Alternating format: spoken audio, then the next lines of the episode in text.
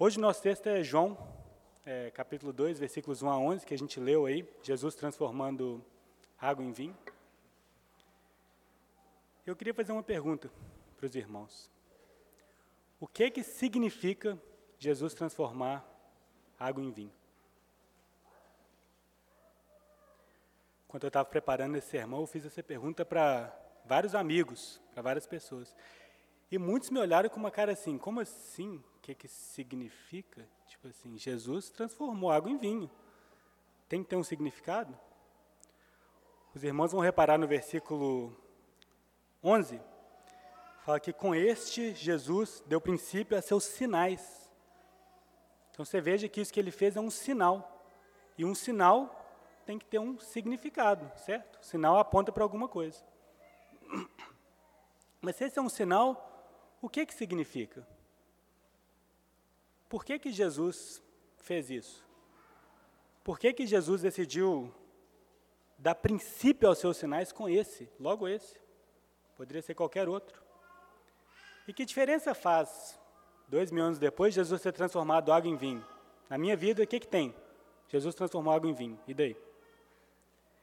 É fácil, irmãos, olhar para alguns milagres de Jesus e concluir: Jesus é muito poderoso. Jesus está mostrando que Ele é Deus. Jesus faz coisas maravilhosas. Todas as coisas são verdade. Mas se for só isso que a gente tira dessas coisas, nós vamos estar perdendo alguma coisa. Porque é chamado de sinal, significa alguma coisa. E cada um dos sinais de Jesus acrescenta alguma coisa na pintura que João o evangelista está pintando de Jesus. Cada sinal revela uma parte da glória de Jesus, diferente. Claro que muitas vezes revelam as mesmas coisas. Todos os sinais revelam que Jesus é muito poderoso, mas nós temos que entender o que, que Jesus está revelando com cada sinal. Então, hoje à noite, nós vamos dar uma olhada nesse sinal, no significado e na aplicação, que diferença faz para nós. Nós já lemos o texto, mas eu vou reler pouco a pouco e vou fazendo um comentário. Nós vamos começar aqui com o sinal, depois o significado e aplicação. Então vamos ler de novo os versículos 1 a 3. Três dias depois, houve um casamento em Caná da Galileia, achando-se ali a mãe de Jesus. Jesus também foi convidado com seus discípulos para o casamento. Tendo acabado o vinho, a mãe de Jesus lhe disse: Eles não têm mais vinho. Quando diz aí três dias depois, em outras traduções, inclusive aqui os lá, diz que é no terceiro dia. E geralmente no Evangelho de João, o autor João não fica narrando essas, esses pontos de tempo, falando assim, ah, no dia seguinte, etc. No resto do Evangelho inteiro, se eu não me engano, ele fala de no dia seguinte, ou uma coisa assim, mais duas vezes. Só que no capítulo 1, logo antes desse três dias depois aqui, ele o faz umas cinco vezes. Então, no capítulo 1, ele faz umas quatro, cinco, e no resto do evangelho mais duas. Então, deve ser importante ele estar tá narrando aqui para a gente, fala que é três dias depois. Ele não está só falando uma coisa aleatória, ah, gente, ó, três dias depois aconteceu isso, no dia seguinte. Ele não costuma fazer isso. Geralmente tem importância isso. E se você voltar no capítulo 1, aí os irmãos vão ter que acreditar em mim e verificar depois. Mas se você voltar no capítulo 1, você vai ver que João narra uma semana praticamente. Ele, na verdade, narra cinco dias, dias onde João Batista dá testemunho a respeito de Jesus. João Batista aponta Jesus para alguns discípulos, os discípulos seguem Jesus, chamam outros discípulos, e aí Jesus fala mais algumas coisas, chama outros discípulos, e aí depois do quinto dia, esse aqui sendo o terceiro dia, faz ser o sétimo. Então, depois os irmãos conferem lá no capítulo 1, depois do sermão, vocês vão lá e ler, vocês vão ver que esse aqui é o sétimo dia. Então, João coloca esse sinal no sétimo dia. E se você conhece João, se você já leu o evangelho dele, ou até se você já leu o Apocalipse, você sabe que João adora setes. Ele põe sete para todo lado. Especialmente no livro de Apocalipse. Sete selos, sete trombetas, é sete para todo lado. E nesse caso, ele coloca o sinal no sétimo, que é o dia do sábado. Não estou dizendo que, era um sábado isso aqui necessariamente, mas que é colocado como se fosse no final, no dia onde Deus descansou. Por enquanto, não vou dizer que isso é importante, mas eu quero que os irmãos guardem isso em mente. Esse sinal foi feito no sétimo dia. Acho que isso vai ser importante depois. Todo mundo foi convidado para esse casamento aqui da família de Jesus. Jesus estava lá, a mãe dele estava lá e os discípulos dele estavam lá. Isso indica para a gente que essa era uma festa de casamento de alguém próximo, porque convidou os discípulos dele, convidou a mãe dele. E no versículo 3, a mãe dele sabe que acabou o vinho. Sendo que mais para frente nós vemos que o mestre Sala, que é o responsável por distribuir o vinho e tal, não sabe disso. Ele não sabia que tinha acabado o vinho. Então parece que a mãe de Jesus está envolvida de alguma forma, ela tem algum interesse nesse casamento. Inclusive ela manda nos servos e fala assim: olha, servos, ouve aqui Jesus e tal. Então nos indica que é uma pessoa próxima, próxima deles aqui, versículo 2. E lá na frente, pela reação do mestre Sala, nós percebemos que a responsabilidade de prover o vinho é do noivo, porque quando tem um vinho novo, quem é exaltado é o noivo. E eu li um comentário a respeito disso, onde o comentarista diz que nessa época, se um noivo não provesse vinho suficiente, se faltasse vinho no casamento, igual seria o caso aqui, o noivo estaria sujeito potencialmente a, uma, a ser processado pelos pais da noiva. Era tão importante esse fato dele prover para a festa que ele poderia ser processado. Então parece que é uma coisa pequena, pô, acabou o vinho, não podia ter ficado sem vinho. Acabar o vinho era, um, era uma vergonha para o noivo. Seria uma vergonha, né? no caso não acabou. Mas se a gente pensar, apesar de ser uma crise, comparado com os outros milagres que Jesus faz, é uma crise pequena, né? O cara vai passar vergonha, não é igual um outro que é cego de nascença, ou igual um outro que morreu, tem que ser ressuscitado, né? Então, estritamente falando, o primeiro sinal que Jesus faz não é necessário, não é uma vida que ele está salvando. Ele está um problema sério, o noivo vai passar vergonha, talvez até ser processado, mas não é um problema sério. Eu acho que isso é uma coisa relevante, porque o vinho é um luxo, né, de certa forma. Agora, o que que Maria esperava quando ela chama Jesus? Acabou o vinho e ela chama Jesus e diz: Eles não têm mais vinho. Será que Maria esperava que Jesus fosse transformar água em vinho? Acho muito pouco provável, porque esse é o primeiro dos sinais dele. Com isso, ele deu princípio aos sinais. Não tinha como ela saber que ele ia sair transformando água em vinho. O mais provável de ter acontecido é que Maria, ao longo da vida, se acostumou a depender de Jesus. Isso tende a acontecer quando você tem um filho que não tem pecado. Você pode confiar que ele vai resolver os problemas. Você tem problemas, fala, Jesus ajuda e ele ajuda. Então, ele, muito provavelmente, a maioria das pessoas entende que José provavelmente havia morrido, porque ele não é mencionado mais. Se, tendo ele morrido ou não, Jesus era confiável. E provavelmente Jesus era o homem da casa responsável. Então teve uma circunstância que é um problema, quem que ela vai chamar? Jesus. Então ela chama Jesus e fala: acabou, ajuda aí. Versículo 4, então. Vamos ler. Mas Jesus lhe disse: Mulher, que tenho eu contigo? Ainda não é chegada a minha hora. É uma resposta um pouco surpreendente, né? É uma repreensão, ele repreende Maria, de certa forma. Apesar de uma repreensão gentil, ele repreende Maria. Ele não chama ela de mãe, ele chama ela de mulher?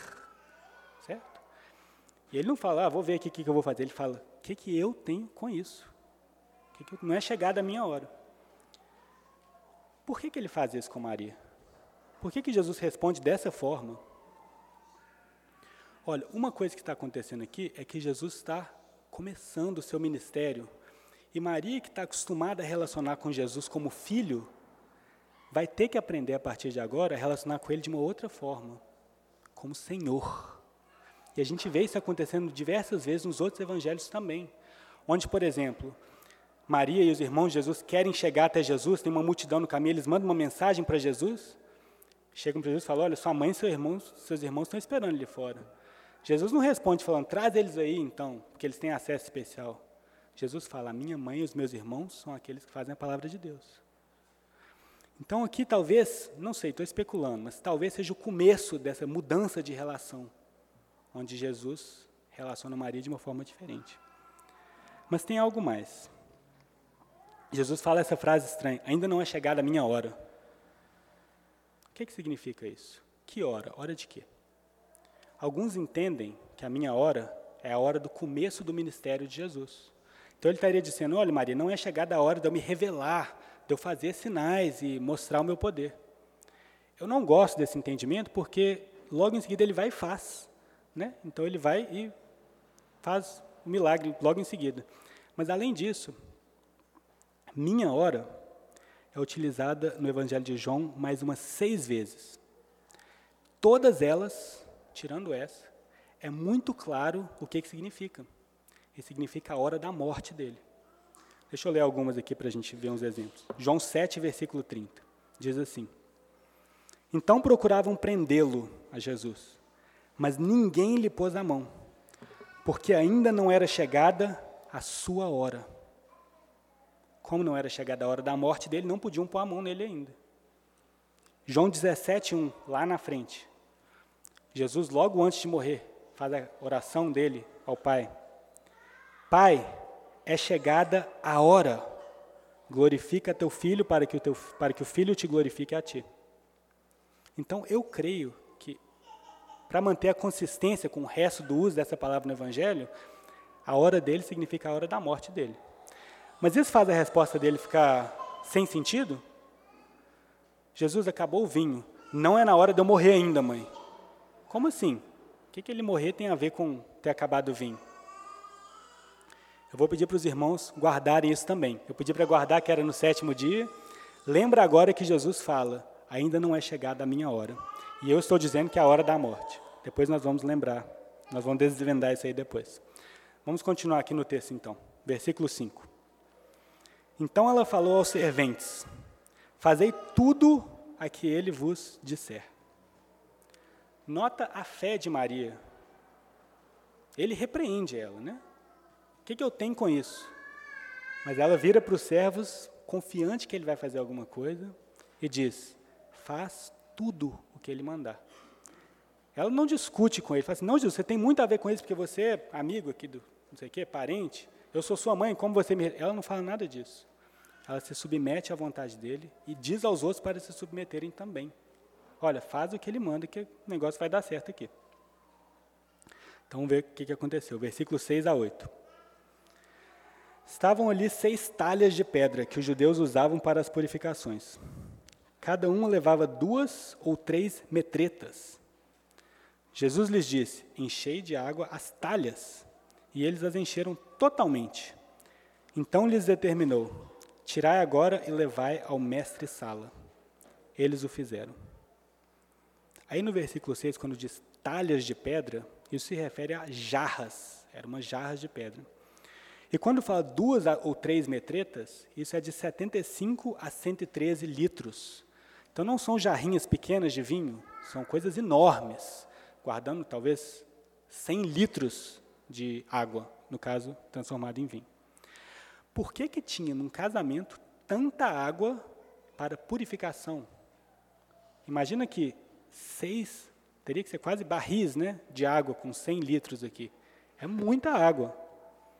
O motivo provavelmente é, é aquele que é explicado no Evangelho de Marcos, onde o evangelista diz o seguinte: os fariseus, nota, e todos os judeus, observando a tradição dos anciões, não comem sem lavar cuidadosamente as mãos.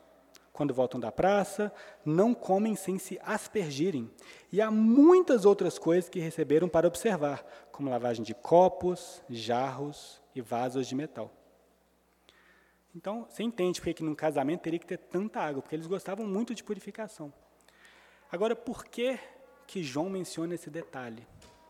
A gente entende porque que ele menciona o tamanho das jarras. Era muita água transformada em vinho, isso é importante para mostrar o poder de Jesus.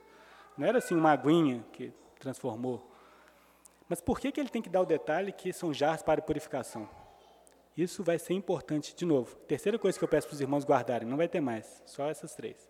Foi no sétimo dia, ele fala que não é chegada a minha hora e as jarras eram para purificação. Agora imagina a situação dos servos lá. Está sem vinho, chega Jesus lá, chega um fiel e fala assim, olha, enche de água essas coisas aí. Aí beleza, encheu. Agora vai e serve essa água. Pô, esse cara tá louco, vou servir água no lugar de vinho, o pessoal vai, vai me bater aqui se eu chegar com um servo, toma aqui uma água para você beber. Que, que eles devem ter pensado? E, no entanto, eles obedeceram. eles o fizeram.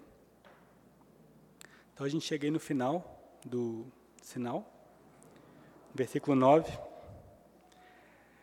Tendo o mestre Sala provado a água transformada em vinho, não sabendo de onde viera, se bem que o sabiam os serventes que haviam tirado a água, chamou o noivo.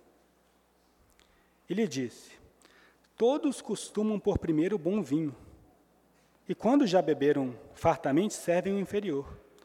Tu, porém, guardaste o bom vinho até agora.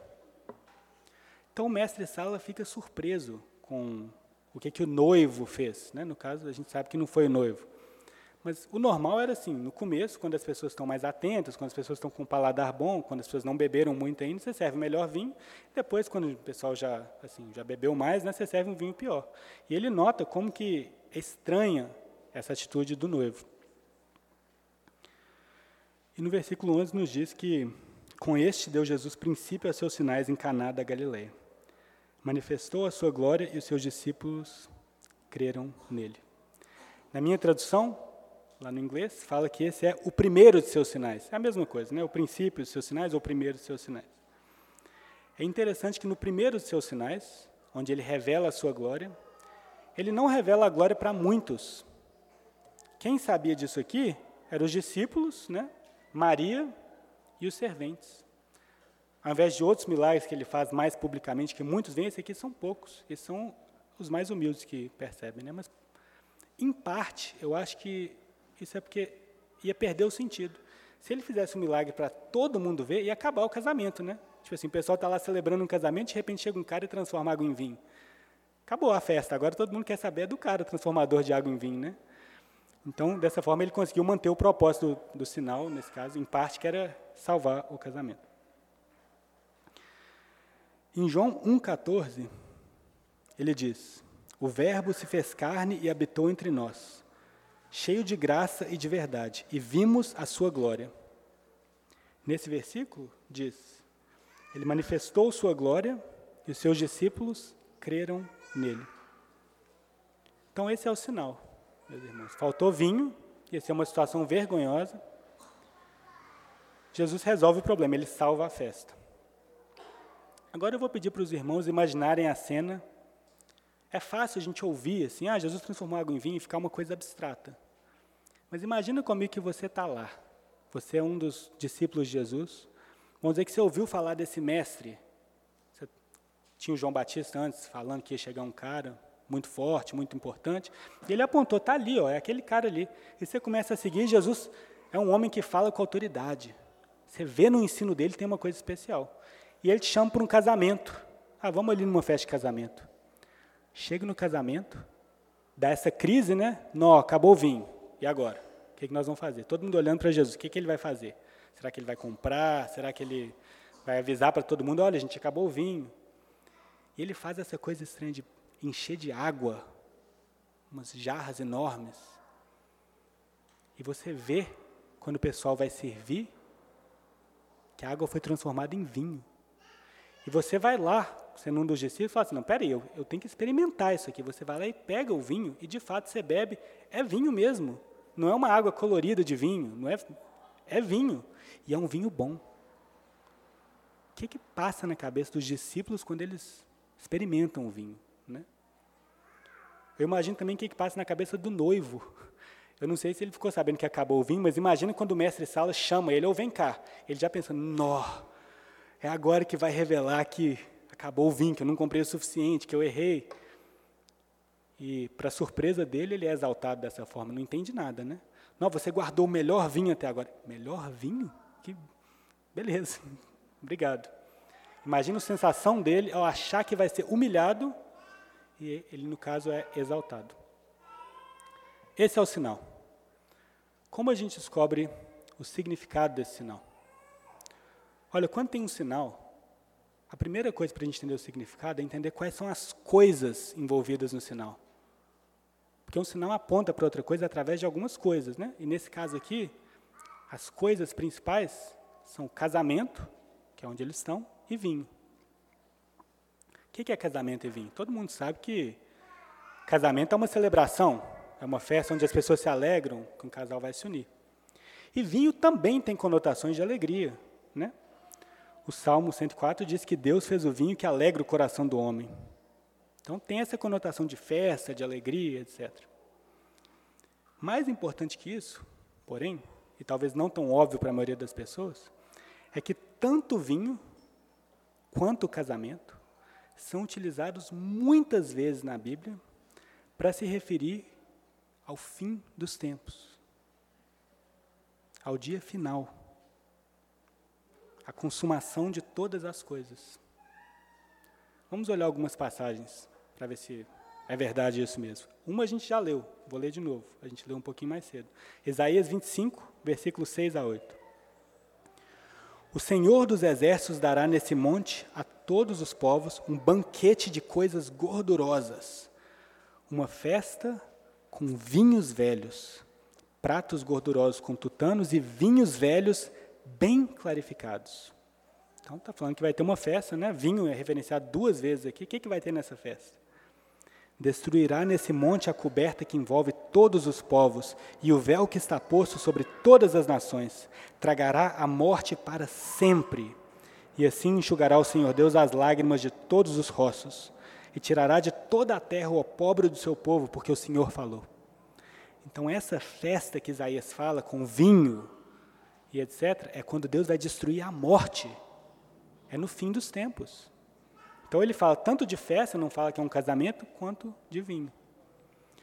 Tanto Amós, profeta Amós, quanto o profeta Joel, falando do dia do Senhor, que é o dia do juízo, usam a mesma expressão na tradução João Almeida, diz que os montes destilarão mosto, ou em outra tradução mais moderna, vinho novo gotejará dos montes. Então eles estão falando do dia do Senhor, que é o dia do juízo, como vinho descendo dos montes de tanta abundância de vinho. E casamento? O próprio Jesus conta pelo menos duas parábolas, Mateus 22 e 25, onde ele claramente está falando do fim dos tempos, do juízo final, e ele usa nas parábolas uma festa de casamento. Agora, quem que é o noivo? No Novo Testamento inteiro, Jesus é o noivo, a igreja é a noiva ou esposa. Paulo chega a ponto de dizer que casamento ultimamente se refere não ao que, a gente tem aqui quando tem marido e mulher, mas a Cristo e a igreja. No próximo capítulo, que a gente está no capítulo 2, no capítulo 3, surge uma discussão sobre purificação. Lembra que as jarras são para purificação? Surge uma discussão de purificação entre João Batista e alguns judeus, e João faz o, fala o seguinte: O que tem a noiva é o noivo. O amigo do noivo que está presente o ouve, muito se regozija por causa da voz do noivo. Essa alegria já se cumpriu em mim. Convém que ele cresça e eu diminua.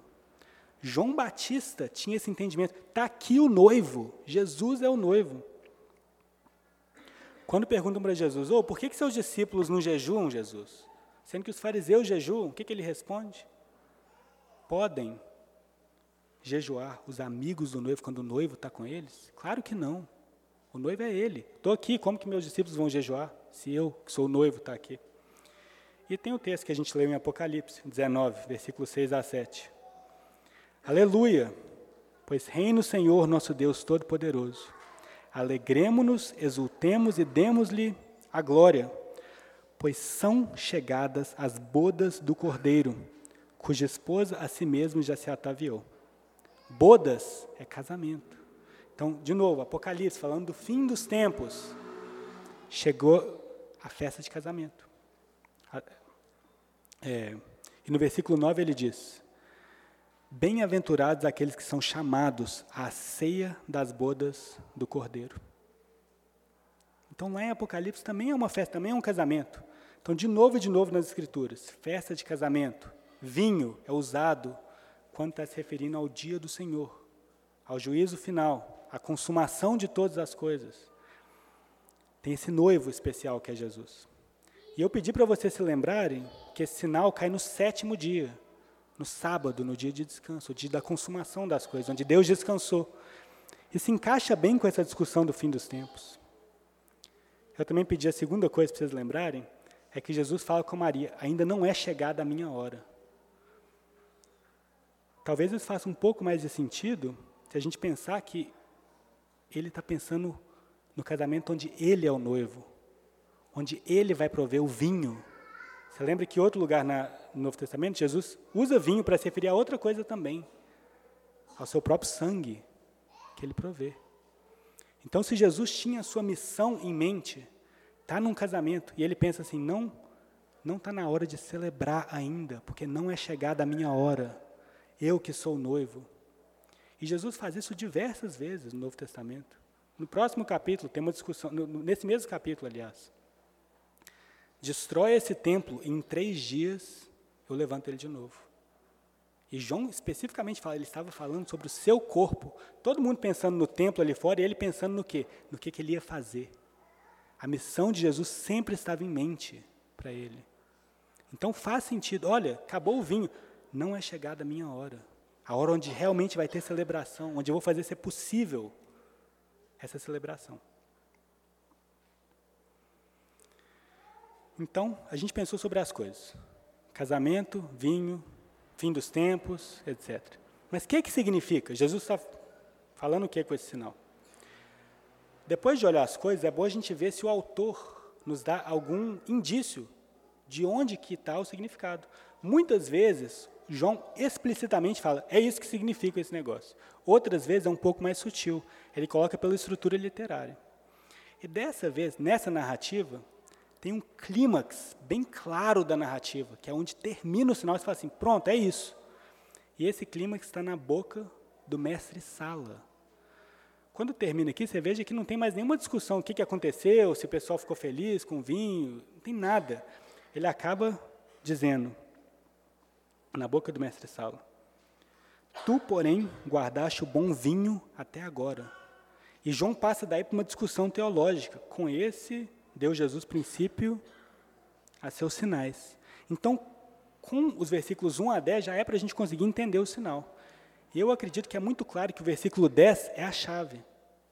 No versículo 10, ele, João escolheu narrar até aqui. Ele podia ter contado um pouco mais, um pouco menos.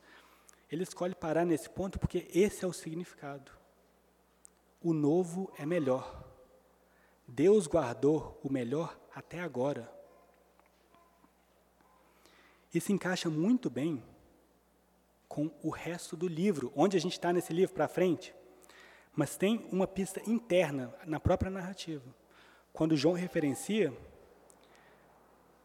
que as talhas eram usadas pelos judeus para purificação. Ele pega uma coisinha do velho, fala assim: olha aqui, tem aqui uma coisa do velho de purificação, olha o que, que Jesus faz com ela. Ele transforma numa coisa nova. Uma coisa que era para purificação, agora vai ser para celebração. Mas e o contexto do livro? João começa o evangelho e no prólogo ele fala: A lei foi dada por intermédio de Moisés. Graça e verdade vieram por meio de Jesus Cristo. Ele faz um contraste, Moisés e Cristo. Se você pensar, o primeiro sinal de Moisés também foi transformar água num líquido vermelho. Transformou água em sangue, um sinal de juízo, um sinal aplicando a lei. Jesus transforma água em vinho. Por acaso, a décima praga também bate bem com o último sinal de Jesus, que é a morte do primogênito, mas a gente não precisa entrar nesse, nesse detalhe, não. Na semana que João narra, lembra que eu falei que ele narra uma semana inteira, culminando nesse ponto? que, que a gente tem? Eis aí o Cordeiro de Deus. Pega uma coisa do velho, um sacrifício, e fala assim: está aqui, o verdadeiro Cordeiro, uma coisa nova, cumprindo do velho. Felipe fala assim: achamos aquele de quem Moisés escreveu na lei e a quem se referiam os profetas. O capítulo 1, essa primeira semana, está todo assim: chegou, chegou o novo, está aqui o cara.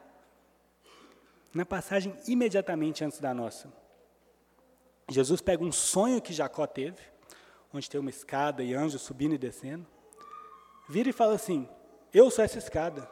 Você vai ver anjos subindo e descendo no filho do homem. Uma coisa do velho está sendo cumprida agora. E esse tema continua nos próximos capítulos. Logo em seguida, o que Jesus faz aqui é purificar o templo. E fala: destrói esse templo e eu vou construir de novo. Está aqui o novo. Limpa o velho, vem aqui o novo. Então, esse tema é uma coisa que João está martelando. E aqui é uma forma dele martelar através de um sinal, uma coisa quase que explícita. Ele só não fala, olha, chegou o novo. mas ele mostra através desse sinal. Então a gente olhou as coisas e a organização literária, e todas elas apontam para a mesma coisa. O melhor foi guardado até agora, ou então o novo é melhor. O que Jesus veio fazer é melhor do que tudo que já tinha acontecido. É um cumprimento e é melhor. Como o próprio João diz. Todos nós temos recebido de sua plenitude, da sua plenitude e graça sobre graça. Né? Uma graça sobre a outra. Porque a lei foi dada por intermédio de Moisés, graça e verdade vieram por meio de Jesus Cristo. Então Deus guardou o melhor até agora, o novo é melhor. Mas e aquela discussão toda do fim dos tempos? O que, que isso tem a ver com o novo é melhor? É porque esse sinal, apesar de dizer o novo é melhor, na época que Jesus estava lá, esse sinal também aponta para frente, para um novo que ainda não chegou. A hora de Jesus não tinha chegado ainda. E mesmo hoje, que a hora dele já chegou a hora da morte, a festa de casamento de verdade, as bodas do cordeiro que a gente leu aqui em Apocalipse, ainda não chegaram. Então esse sinal também aponta para frente. Então, em resumo, temos aqui um sinal. Eu entendo que ele significa que o novo é melhor, que Deus guardou melhor até agora, mas também aponta para um cumprimento final. Dado esse simbolismo aqui do casamento, do vinho, esse cumprimento final é depois da morte de Jesus, no fim dos tempos, no fim da história. Mas e daí? Beleza, entendemos aqui, interessante talvez, entender que tem significado, sinal, tem essas coisas. Qual que é a aplicação disso para a nossa vida? Olha, antes de entrar na aplicação, eu queria fazer uma tangente. É uma aplicação de tangente. Talvez eu não precise fazer essa aplicação aqui, porque vocês estão há um ano e meio fazendo estudo sobre o livro de Gênesis, né? Então, é uma igreja que gosta do Velho Testamento, parece. Mas está aqui minha tangente. Para entender como que o novo é melhor, você tem que entender o velho. Muitas pessoas, às vezes, têm uma visão que o Velho Testamento é assim, um pouco pior. Claro, é a palavra de Deus, mas é Velho Testamento. Você já teve uma conversa onde você fala uma coisa com uma pessoa e fala assim, ah, mas isso é no velho, né? Isso é no velho. Gente, não tem como entender como o novo é melhor se você não entende no velho, se você não entende o velho. O livro de Hebreus inteiro, a gente pode resumir ele falando assim: o novo é melhor. Mas é um livro que é um livro fechado. Se você não entende o Velho Testamento, o livro de Hebreus não faz sentido nenhum. Infelizmente, na história da igreja aconteceu isso. À medida que a igreja foi se distanciando dos judeus, pararam de entender o livro de Hebreus. O pessoal parou de escrever comentário, não tinha pregação muito do livro de Hebreus, que a gente tem, pelo menos, até hoje. Então, pega, por exemplo, essa coisa que Jesus é o novo templo. Ele fala: destrói esse templo, três dias eu vou reconstruir. Uma forma de lidar com isso é falar assim: não, que bom, eu nem preciso entender o que é um templo, porque acabou o templo, né? Templo é coisa do Velho Testamento. Mas não é isso. O que, que você tem que fazer para entender isso? É entender que templo é um lugar onde você encontra com Deus. Templo é um lugar que sinaliza: olha, Deus está aqui com o povo dele nesse lugar. Templo é um lugar onde você chega imundo, você chega maculado e você sai limpo quando você entende essas coisas, você fala assim: nossa, Jesus é o novo templo. Aí você consegue entender por que, que é bom, o que, que é. Então a aplicação é simples, vocês têm que ler o Velho Testamento. Talvez não precise, vocês estão aí em Gênesis há um ano e meio, né? O pastor Bruno vai continuar, mas a minha, meu conselho é o seguinte: se você está lendo o Novo Testamento e vê uma passagem que às vezes não faz muito sentido, você fala assim, não, o que, que ele está referenciando aqui? Tem uma citação que eu não entendo, não tem nada a ver. Vai lá e lê, tenta entender para o novo fazer sentido. Agora eu vou fazer uma aplicação de verdade. Essa era só uma tangente, vocês vão me desculpar aí. Olha, Jesus escolheu fazer o primeiro sinal dele, como eu disse, um sinal que não era necessário. Não era um sinal que estava curando uma pessoa, voltando alguém dos mortos. Ele escolheu fazer, começar a mostrar sua glória em uma festa. Ele escolheu fazer provendo mais vinho para uma festa. Não foi nem curando alguém para a pessoa poder fazer festa, foi provendo mais vinho. O que, que eu tiro disso é que, no mínimo, o mínimo que eu tiro disso é que a nossa vida como cristão deve ser uma festa, deve ser uma vida de alegria. A vida cristã não é sobre evitar o inferno, um ticket para sair do inferno, ou evitar a morte. Jesus veio para que a gente tenha vida em abundância. E essa vida tem que ser uma vida com alegria. Paulo diz: alegrai-vos sempre no Senhor. Outra vez digo, alegrai-vos. E você pensa isso vindo de um homem que é preso, espancado, na prisão, está cantando hinos e se alegrando, né? Ou John Piper tem uma frase famosa que diz: Deus é mais glorificado em nós quando nós somos mais satisfeitos nele. Ótima frase. Só que a gente tende a pegar essas coisas, alegrai-vos no Senhor, Deus é mais glorificado, e pensar assim: não, no sofrimento eu tenho que me alegrar. E esquecer do dia a dia. Às vezes, quando o seu dia a dia não está um sofrimento, você fala assim: ah, então não preciso me preocupar tão explicitamente, mas tem. Né? Evidentemente, se engloba o momento de sofrimento, também engloba o dia a dia. Os cristãos deveriam ser as pessoas mais alegres, mais felizes. Você deveria olhar para um cristão e falar assim: o que está acontecendo? Que sua vida é uma festa o tempo todo. É assim que você vive? É assim que seus colegas de trabalho vão dizer que você vive? As pessoas ao seu redor, seus amigos? Muitas pessoas, talvez você que hoje, que não é cristão ainda, rejeita uma versão falsa do cristianismo como se fosse uma vida cheia de regras, querendo cortar a diversão. Quando eu virei cristão, uns 12 anos atrás, a pergunta mais frequente que eu ouvi dos meus amigos foi a seguinte: Quer dizer então que você não pode beber mais? Foi o que mais me perguntaram. Eu nem bebia muito antes de ser crente, eu nem gostava de beber já, mas todo mundo já tinha essa visão: cristão não pode beber. É isso que é ser cristão, né? É verdade que nós somos chamados para negar nós mesmos. E muitos crentes escolhem não beber. Tudo bem. Mas não é negar nós mesmos para não ter prazeres. É negar nós mesmos para que possamos aproveitar o que, que Deus nos deu. Imagina uma pessoa perguntando para mim, quer dizer que você não pode beber mais? Eu vou virar para. Na época eu não tinha esse entendimento, mas eu falo, oh, o primeiro sinal que Jesus fez foi chegar num casamento e transformar água em vinho. Né? Acho que não é isso que é a vida cristã. Mas é isso mesmo. Deus quer que a gente aproveite coisas que vão passar, coisas terrenas. Vai passar tudo isso aqui. Olha, no Velho Testamento, tinham festas mandatórias. Deus tinha que mandar o povo fazer festa, no mínimo três vezes por ano, onde o pessoal comia, bebia e se regozijava. Eu vou ler aqui em Deuteronômio 12, 7, falando sobre Jerusalém. Lá em Jerusalém, comereis perante o Senhor vosso Deus, e vos alegrarei em tudo o que fizerdes, vós e as vossas casas, no que vos tiver abençoado o Senhor vosso Deus. Mas você pode pensar, o Velho Testamento é uma coisa carnal, o Novo Testamento é espiritual, nossa alegria é diferente. Mas o primeiro sinal de Jesus foi transformar água em vinho. O próprio Jesus é chamado de glutão e bebedor de vinho. Por que, que o pessoal chama Jesus disso? Porque ele ia nas festas. Jesus vai em várias festas. Ele vai na festa na casa do Mateus, ele vai nessa festa que multiplica vinho, ele vai dar uma festa no fim dos tempos cabulosa aí, bodas do Cordeiro.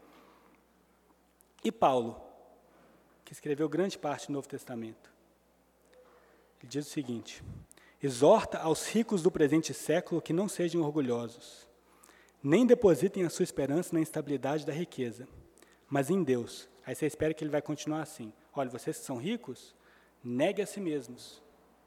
É, coloca a sua esperança em Deus e esquece as coisas terrenas. Mas não é isso que ele diz.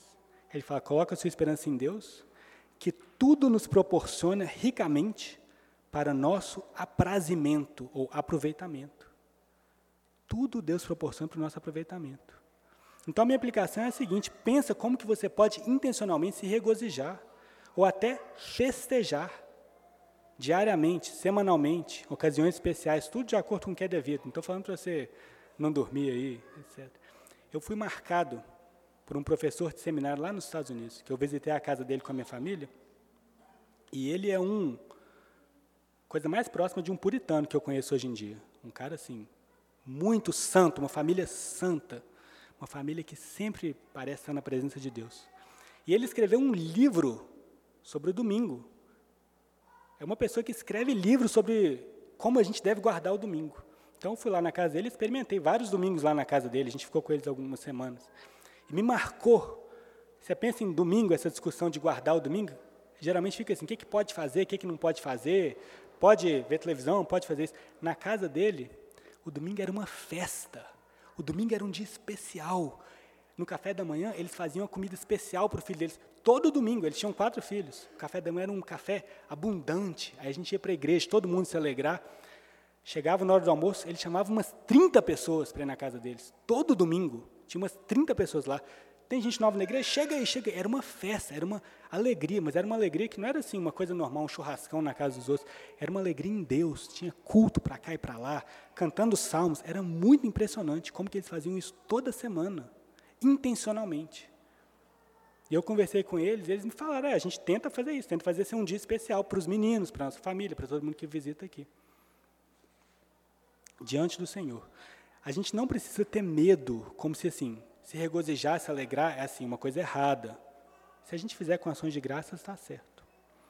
E já que eu mencionei os puritanos, convém mencionar aqui uma ênfase muito boa dos puritanos.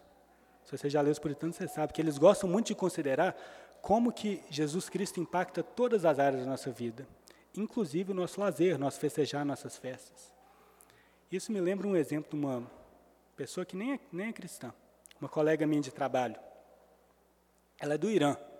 Ela cresceu no Irã e foi estudar nos Estados Unidos e trabalha lá comigo.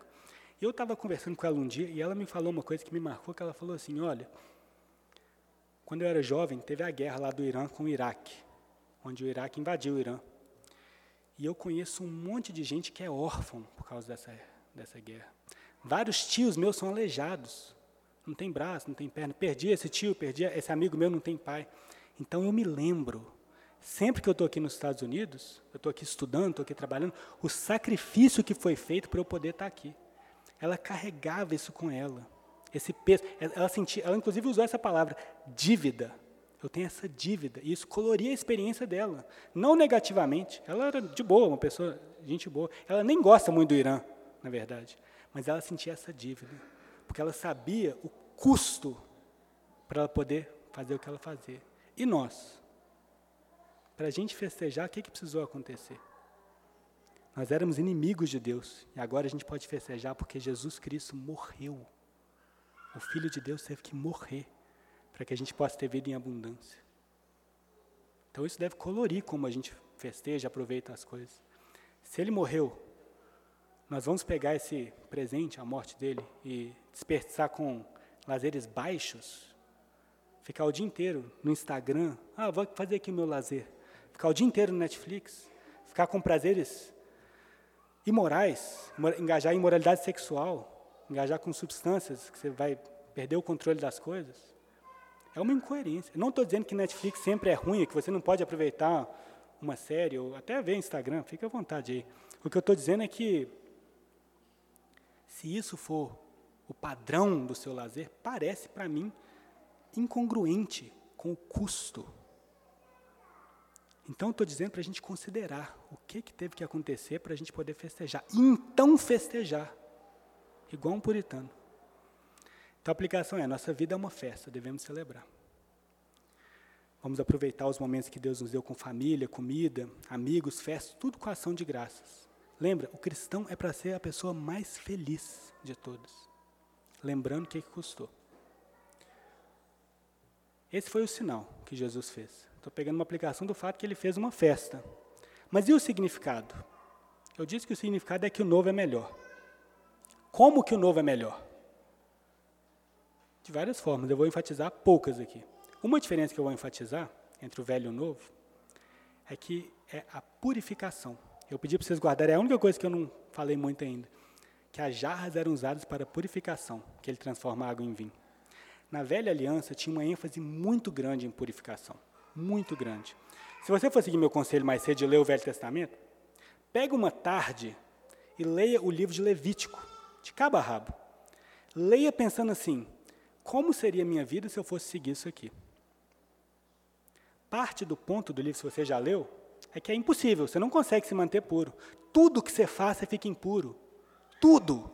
Coisa que você não tem nem controle, você fica impuro. Mas mesmo você não conseguindo, você tem que tentar lavar suas mãos, não encostar em nada impuro, fazer tudo certinho. A mulher teve uma menstruação, pronto, tem que fazer o negócio. Você encostou sem querer numa coisa, pronto, tem que fazer o negócio. Muita ênfase em purificação. Tem uma coisa que é muito saliente na história que até agora eu não mencionei, que é o seguinte. Nos versículos 9 e 10, quando o mestre Sala fala com o noivo, o noivo é exaltado por uma coisa que Jesus fez. O noivo errou, não proveu vinho suficiente. Ele merecia vergonha, não elogio. Nós não estamos falando de uma pessoa que peca e volta para o zero. Um cordeiro que morre no seu lugar e você volta para o zero. É purificado, você voltou para o zero a zero. Nós estamos falando de receber o crédito de outro. Ele merecia vergonha, ele não voltou para o zero, ficou normal. Ele recebeu elogio, foi exaltado. E aqui nesse final, então, a gente tem um resumo do Evangelho. Você fez coisa errada, eu fiz coisa errada. A gente merece vergonha e muito pior, merece a morte. Mas você crê nele e ele toma o seu lugar. E você não volta para o zero a zero. Você recebe a justiça dele. Você vira justo. Essa é uma diferença muito grande de ênfase. Não estou falando que no velho as pessoas não viravam justos, viravam justos por crer em Jesus. Mas a ênfase em purificação muda. A gente é mais que purificado. Então a aplicação é a seguinte: não volta para o velho. O novo é melhor. Não tenta viver igual alguém na época de Moisés. Não posso encostar nisso aqui. Será que eu estou limpo o suficiente? Será que eu fiz o suficiente hoje? Hoje as nossas coisas são um pouco diferentes. Ninguém pensa assim, será que eu encostei num porco? Hoje é assim, será que hoje eu já fiz o meu devocional por tempo suficiente? Será que eu, a minha oração foi suficiente? Será que eu estou limpo o suficiente? Eu já pedi perdão vezes o suficiente por causa desse pecado aqui? Se você crê em Jesus, o sacrifício dele não só remove o seu pecado, apesar de fazer isso, você recebe a justiça dele, você vira justo.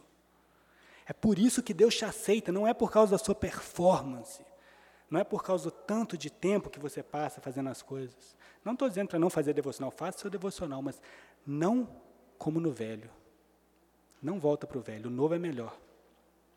E o primeiro jeito que o novo é melhor, então, é que é melhor ser feito justo do que ser somente purificado. Uma outra coisa que o novo é melhor é que o novo tem promessas superiores. O livro de Hebreus diz que a nova aliança é superior, instituída com base em promessas superiores. A festa de verdade ainda não chegou. Você pode estar pensando nesse sermão meu, pô, você está falando aí de celebrar, de se alegrar. Eu acabei de perder um filho. Eu quero casar, estou ficando velho, estou ficando velho, não consigo achar marido. E você está falando para eu fazer festa, meu irmão? Eu estou com câncer. Você está falando para se celebrar? Que sermão que é esse? É o que Paulo fala. Entristecidos, mas sempre alegres. Ou Pedro fala, nisso ele se refere à nossa herança guardada nos céus. Nessa herança exultais, embora no presente por breve tempo, se necessário, sejais contristados por várias provações. Irmãos, eu sei que o mundo que a gente vive é um mundo quebrado e que muitas vezes é difícil abrir um sorriso, quanto mais celebrar, fazer uma festa. Muitas vezes é difícil. Mas nota o que Pedro fala nessa passagem que eu li. Se necessário, sejais contristados por várias provações. Deus não nos dá as provações à toa. Não é acidente. Tem uma citação que eu gosto muito do livro O Peregrino, do John Bunyan, outro puritano. É até da parte 2, da Cristiana, que é a esposa dele. Ela fala o seguinte: O amargo vem antes do doce, e fará com que o doce seja ainda mais doce. Ele não está dizendo que o amargo vai passar só, vai passar, mas que o amargo vai fazer o doce ficar ainda mais doce. Então, se eu fizesse esse sermão aqui sem mencionar as promessas, sem mencionar a fé de olhar para frente, muitos de vocês poderiam ficar assim: não adianta, não tem como isso. Mas tem como, tem como a gente pegar uma coisa do futuro e trazer para cá, por fé. Você pega a promessa e aplica agora, e agora, como Pedro fala, exultais. Você pode se exultar. A hora de Jesus não tinha chegado. E agora, apesar da morte dele já ter chegado, a consumação não chegou. Então a minha aplicação aqui é a seguinte: você quer se regozijar do jeito que eu estou falando aqui? Estando em sofrimento ou não, você tem que passar um tempo no céu. Você tem que meditar no céu. Você tem que pensar e trazer o céu para a terra, para o presente para você poder se regozijar agora. Que diferença faz pensar no céu? Está com câncer? Tem um mês de vida? Pensa no céu. Lá não tem câncer. Tem um livro muito bom que eu vou recomendar para os irmãos, do Richard Baxter, outro puritano, chama O Descanso Eterno dos Santos. Eu acho muito bom. É um livro inteiro que é sobre isso. Como trazer o céu para todas as coisas na sua vida. Para o seu trabalho, para o seu dia a dia, para o sofrimento, para a alegria, tudo. Cara, é muito extenso. Muito bom. Mas essa é uma aplicação. É importante que esse sinal aponta para frente, para a gente poder se apossar desse futuro e trazer para cá. Então, meus irmãos, em conclusão, o novo é melhor. Jesus é o cumprimento das coisas. Ele é o verdadeiro cordeiro. Ele é o verdadeiro noivo, o templo, a escada de Jacó. Além de nos purificar, a gente recebe a justiça dele. Então eu falei, aplicação, nossa vida é uma festa, devemos nos alegrar. Aplicação, o novo é melhor, não vamos viver igual no velho. E aplicação, as promessas do novo são melhores. Vamos trazê-las para cá para a gente poder se alegrar. Então eu vou terminar lendo aqui um texto finalzinho da Bíblia, falando do casamento, falando do fim dos tempos. Uma promessa para a gente tentar fazer agora isso, trazer o futuro para cá. Eu vou ler em Apocalipse 21, versículos 1 a 5. Quem quiser acompanha comigo lá. Apocalipse 21, 1 a 5. Vi novo céu e nova terra, pois o primeiro céu e a primeira terra passaram, e o mar já não existe. Vi também a cidade santa, a nova Jerusalém que descia do céu, da parte de Deus, ataviada ou preparada como noiva, adornada para o seu esposo. Está aí o casamento. Então ouvi grande voz vinda do trono, dizendo: Eis o tabernáculo de Deus com os homens. Deus habitará com eles ao templo. Eles serão povo de, povos de Deus, e Deus mesmo estará com eles e lhes enxugará dos olhos toda lágrima, e a morte já não existirá. Já não haverá luto, nem pranto, nem dor, porque as primeiras coisas passaram. E aquele que está sentado no trono disse: Eis que faço novas todas as coisas. Olha, Jesus é um ótimo convidado de festa. Sua festa está acabando lá, está sem vinho, ele faz um vinho. Mas como noivo, ele é muito melhor. No casamento dele não tem lágrima. Já passou. Não tem morte, não tem luto, não tem pranto, não tem dor. Tudo já passou. O que tem é comunhão com Deus. O próprio Deus vai estar lá como convidado. E mais importante, ele faz novas todas as coisas. Meus irmãos, o novo é melhor. E a consumação do novo é melhor ainda. Deus guardou o melhor para o fim. Então vamos tomar posse dessa promessa e aguardar com confiança para a gente poder celebrar agora. Por exemplo, a gente pode celebrar celebrando a ceia que Ele nos deu.